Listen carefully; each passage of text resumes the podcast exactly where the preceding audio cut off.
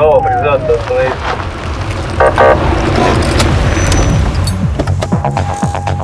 Программа «Автошкола».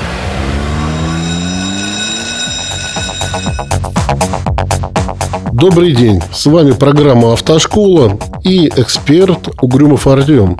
Со мной в студии находится Александр. Добрый день. И мы хотели бы продолжить обсуждение актуальных новостей, посвященных безопасности дорожного движения. Александр, пожалуйста, слушаю. Э, следующая новость – это информация актуальная для всех автовладельцев, особенно в Москве. Э, службы эвакуации поймали на массовых нарушениях. Отлично, очень хорошо. Все, все рукоплещут всем. Такое возможно? Это возможно, конечно. А, я уверен, и все были уверены, что служба эвакуации что-то делает не так. Где-то где там нельзя без нарушений, просто вот э, такие потоки ненависти не слились, что Бог их наказал. Но, как я знаю, речь идет о том, что э, служба эвакуации оформляла э, документы после эвакуации неправильно припаркованных автомобилей. Или даже во время. Или даже во время, да. Хотя у них есть инструкция, четкий регламент, как они должны были себя вести. А это они делали, естественно, с той же целью, чтобы испуганный автовладелец даже быстро, если бежит, не успел прибежать и, соответственно, прекратить эвакуацию эвакуацию, а они не потратили свое драгоценное время на а, разгрузку, загрузку там, и поиск очередной жертвы. А, у них была на этот счет инструкция. Сначала оформляем документы, а, потом запечатываем и эвакуируем автомобиль. Они поступали или наоборот, или параллельно. Слава богу, что нашелся кто-то, я не знаю, на прокуратуру, наверное, да, да, а, да, скорее всего. Ну, прокурорский работник, которого там неудачно угнали э, с парковки автомобиль и вскрыл это грубое нарушение. Я, и я почему-то уверен, наказание будет не из, не из легких. Наказание это, это понятно. А даже, наверное, самый интересный вопрос, возможно, даже что это риторический. Что-нибудь изменится после этого? Нет, к сожалению, ничего не изменится. И здесь двоякая ситуация. С одной стороны, Конечно же, все понимают, что неправильно припаркованные автомобили нужно убирать с улиц, они заграждают э, проезды, это всем очевидно, понятно. И а, очистили же у нас Тверскую улицу и многие другие города от э, стоянок на тротуарах и так далее, это всем ясно. С другой стороны, когда люди вот сталкиваются с эвакуацией, ну, лично сами, они, конечно, это все понимать не хотят, и просто человеческие переживания, эмоции берут вверх, и их очень сильно ненавидят.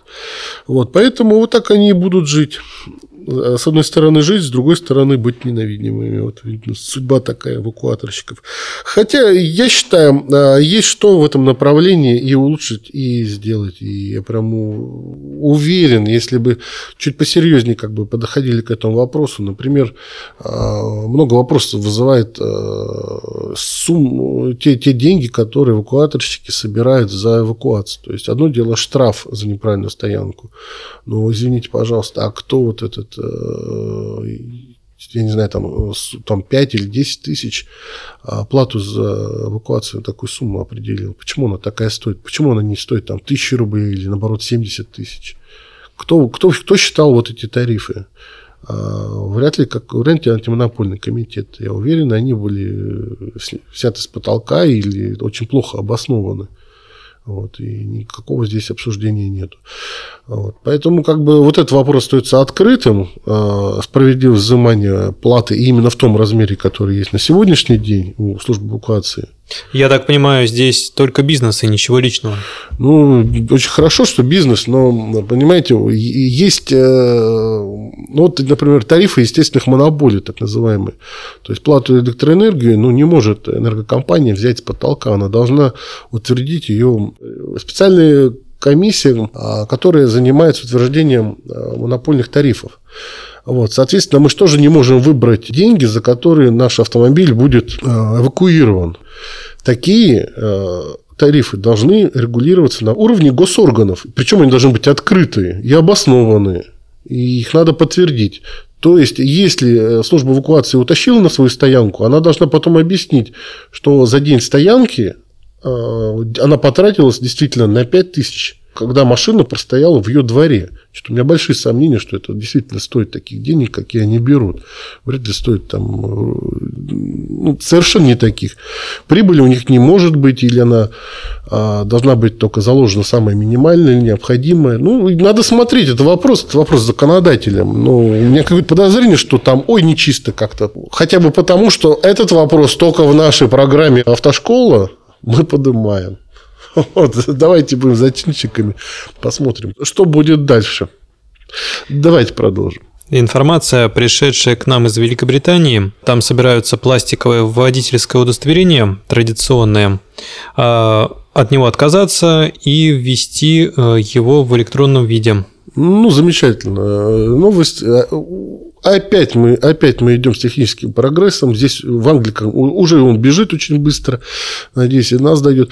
В принципе, давайте подумаем. Это же прекрасное нововведение. Вполне может быть и реализовано у нас. Любой ППС-патруль владеет, у него есть средства электронной идентификации, там, допустим, ноутбук, он может ввести данные там того же автомобиля, номер автомобиля, и узнать его автовладелец, имеет ли право. Вполне поэтому возможно и допустимо их использование электронного виде. А это какое удобство же было бы для а, автолюбителей. Ему не надо было постоянно, ну, особенно женщина, волноваться. Взяла ли на сумочку с правами свою машину?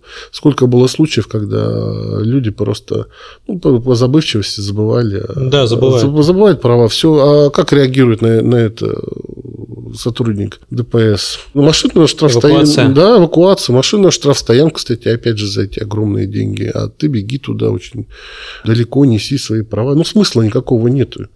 То есть э, в наш электронный век вполне достаточно посмотреть, э, сделать запрос в электронную базу данных, которая весь будет закрыта, и из нее не будут таскать данные. Опять же, из предыдущих новостей. Да, да, да, да, опять же. Вот, прям. Очень хорошая идея, мне она очень нравится, и я прямо за нее вот э, двумя руками, надеюсь, и у нас она будет внедрена. Да, отлично.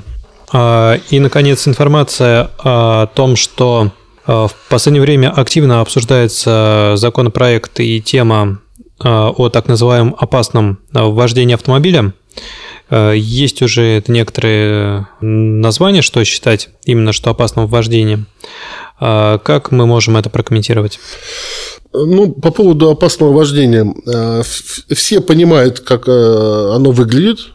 Но сформулировать на законодательном уровне это достаточно трудно, невозможно. Мы смотрели то, что предлагают, да, какие-то обгоны, там, перестроения опасные.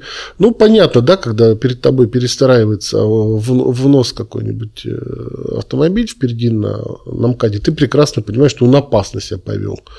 Вот. Но как это зафиксировать, как понять, как это сформулировать банально, а сколько там должно быть метров э, перестроения, это очень сложно.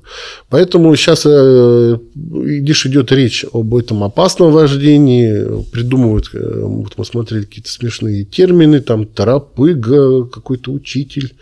Но это ни о чем, это на самом деле слова достаточно пустые, а четко сформулированные быть не могут. Поэтому пока мы не увидим хорошо продуманной идеи хотя бы, сформулированные идеи, до тех пор это будет новость так для популистской, для обсуждений. А мы не будем подобляться этому. Ну, то есть это все, по сути дела, остается на усмотрению инспектора. Ну, естественно, что на усмотрение инспектора также оставлять нельзя по тем же самым причинам. Ну, смотрите, ну, инспектор решит, что было опасное вождение. Перестроился, там э, этот джип против этой Вольвы очень опасно, там потом затормозил, что-то ее учил, она успела вернуться, это опять же Воля. И он выносит штраф за опасное вождение этому джипу. Джип отказывается давать взятку, получает э, уведомление со штрафом, идет в суд, начинает оспаривать. И, извините меня, представитель КДПС, что в суде будет говорить, как он руками будет показывать, как этот джип там опасно себя вел на дороге. А, средства видеофиксации, ну, это, знаете, очень условная вещь. То есть, с одной стороны, видно, как он ну, что-то делает, с другой стороны, это может по-другому показаться.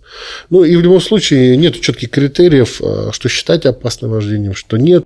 Такая тупиковая ситуация. То есть, все будет удано на усмотрение правоохранительных и пенитенциарных органов. Нас это не устраивает. Надеюсь, э, в принципе, и принимающих решения о введении таких правил, это тоже не устроит ситуация. И последнее не пройдет э, экспертный контроль э, комитета по коррупции, э, та формулировка опасного вождения, которая есть, есть сейчас. Минюс просто не пропустит. Вот и все. Поэтому будем ждать того героя-воина, который придет на наше поле и сможет сформулировать, что такое опасное вождение, и, соответственно, мы сможем его использовать в своей работе. Абсолютно точно. На этом заканчиваем очередной выпуск программы «Автошкола». С вами был э, автоэксперт Угрюмов Артем. Мне ассистировал Александр. Александр. Спасибо. Всего доброго. До свидания.